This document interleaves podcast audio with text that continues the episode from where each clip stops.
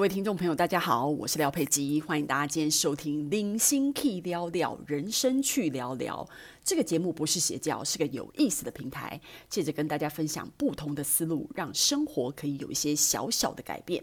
我们今天要讲的题目是：你都在记账，你存钱了吗？计算完卡路里后的你，真的有瘦吗？为什么要讲今天这个题目呢？就是你知道，大家看标题就会知道哦。我觉得很多人呢，很喜欢花时间在自我安慰。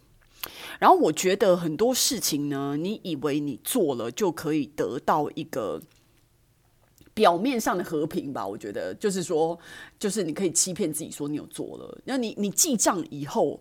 你只要有记账，你就你就自己幻想你自己在存钱，然后你有计算卡路里以后，你就会幻想自己明天就会瘦。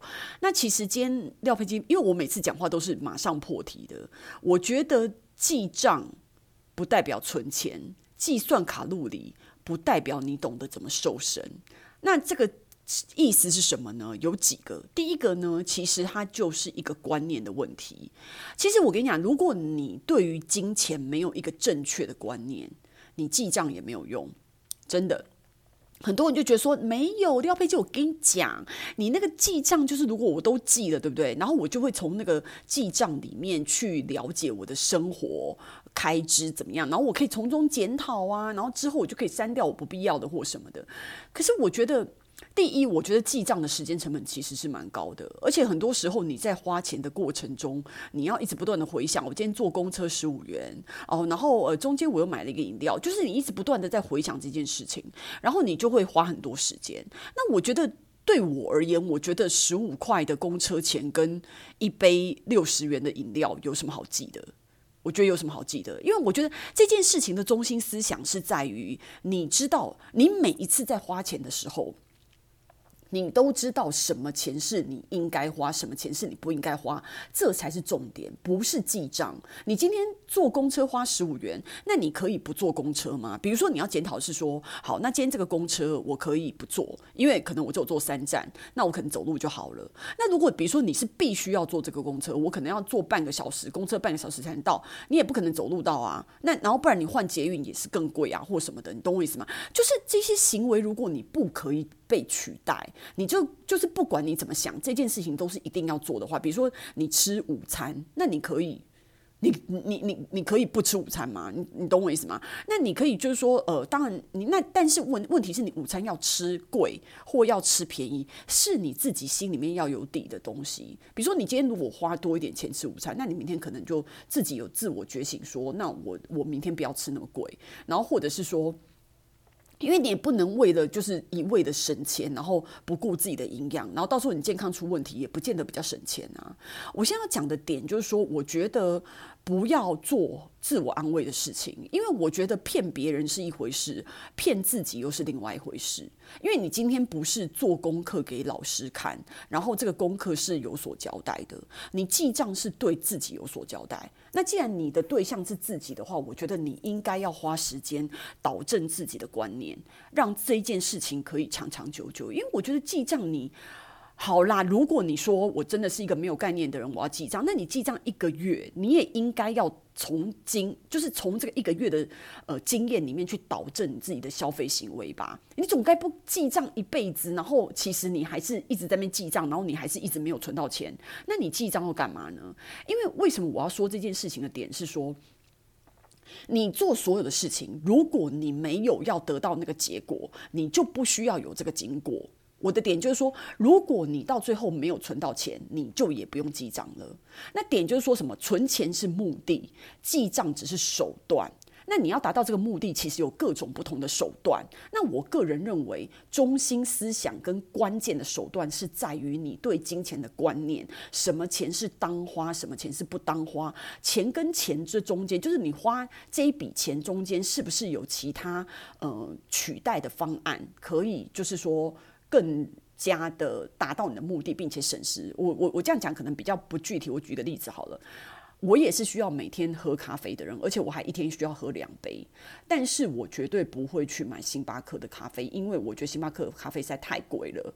如果你一杯是台币一百五，好，随便讲，因为我除非你是买美式的嘛，如果你不是喝美式的话，咖啡都是一百多起跳啊。那假设一百五，那你两杯不是三百块吗？那你怎么可能一天花三百块在喝咖啡？这件事情是不可能的。况且星巴克的咖啡就是。就是它也不是多高级的咖啡，它就是好喝的咖啡嘛。偶尔你就觉得喝一喝很有趣，可是你不可能想要每天喝。那至于如果你去 Seven 啊，然后或者是全家买这些咖啡的话，那些咖啡的品质你们大家也知道，就普普通通，或者是喝起来很水的那个感觉。所以通常我都会自己在家里面早早上起来，我会自己在家里面喝一杯我自己做的。那你自己去买咖啡豆磨成咖啡粉。然后自己在家里面用咖啡机做出来的咖啡很香啊，然后很实在啊，然后你可以买好一点的咖啡粉，你不可能买咖啡粉冲那个咖啡一杯还要五十块吧？我不认为耶，没有那么贵，你自己买咖啡。豆来磨的话是不需要这么贵，然后你再加一点牛奶，牛奶没多少钱啊，我们加一点点而已。那所以你，然后我我会再带一杯去，就是用保温杯装着，然后去办公室喝，这样我一天就也可以喝到两杯咖啡，并且是有品质的咖啡，并且不用花三百块去买到的咖啡。那我有没有喝到咖啡？有。我有没有喝到有品质的咖啡？有。我有没有花很多钱？没有。这就是我刚刚说的点。所以。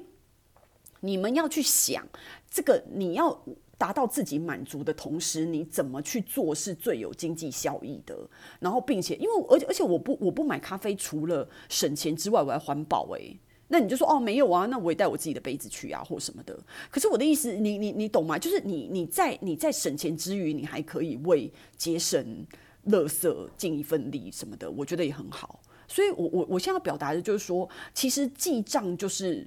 就很多人，你知道，像像有的人他是要跟老公报账哦，比如说像我朋友就是那种每老公每个月给你两万块生活费，我觉得两万块生活费很少啦。然后但是他给你两万块生活费，他还觉得很了不起，然后要叫你记账哦。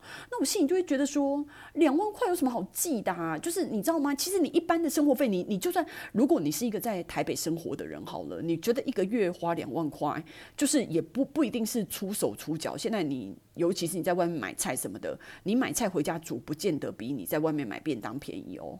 所以这个东西你很难去计算，除非我的意思说，除非你钱大一点啊，不然你那个小的钱，我觉得你应该自我克制，取代在那边记账啊，然后写一些芝麻绿豆那些花费啊。如果你你一天花一千块以内，有什么好记账的？就是蛮无聊的，你知道吗？你你不如花时间来导正自己的消费观念。这一件事情 apply 到。计算卡路里一样，你知道吗？有的朋友就是非常热爱的，每天在那量体重，然后那个呃测量你的什么体脂肪，然后测量你的卡路里。其实你测量完卡路里以后，如果你没有要改善，如果你没有办法，因为我跟你讲，对女生来讲，从你变成少女的那一天开始，开始体重就是一辈子的课题。好。那所以体重是一辈子的课题是什么意思呢？就是说它不是一年两年、一个月两个月的事，是你一辈子的事。那你怎么样让你一辈子都保持一个很好的身段？那个除了当然就是说，人家说七分吃三分运动嘛。那所以在吃的这个部分，你怎么样有好的食物的观念？你怎么样有好的饮食的观念？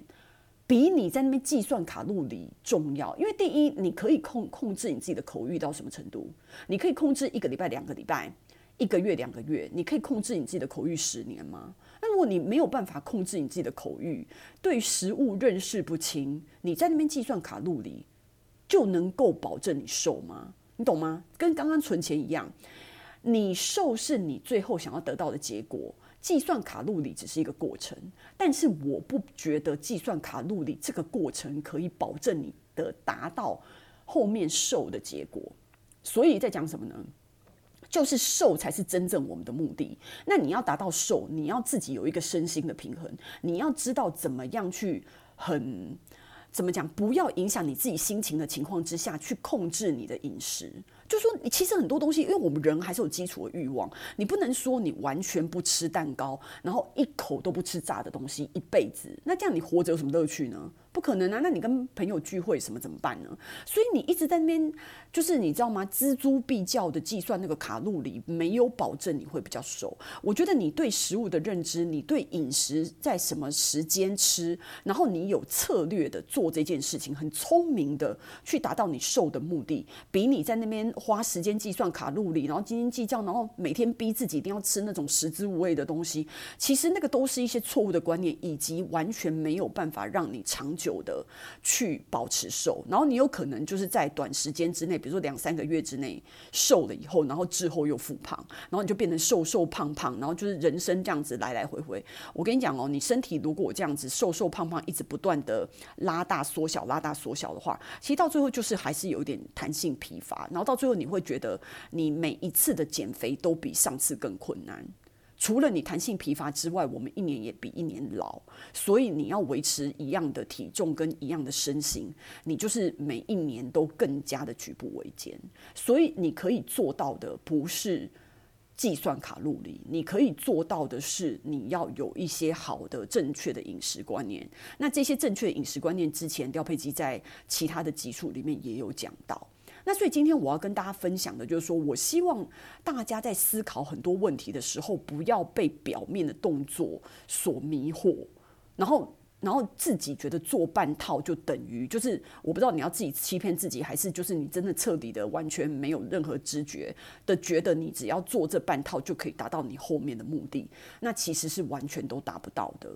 我而且我觉得这样子在在心情上面有所影响，然后在时间上的利用率也不好，所以我觉得这个这两个观念，我觉得可以今天给大家参考一下。所以，我们今天的分享就到此结束喽。希望喜欢今天内容的朋友呢，可以给我们订阅与留言。我们下次见。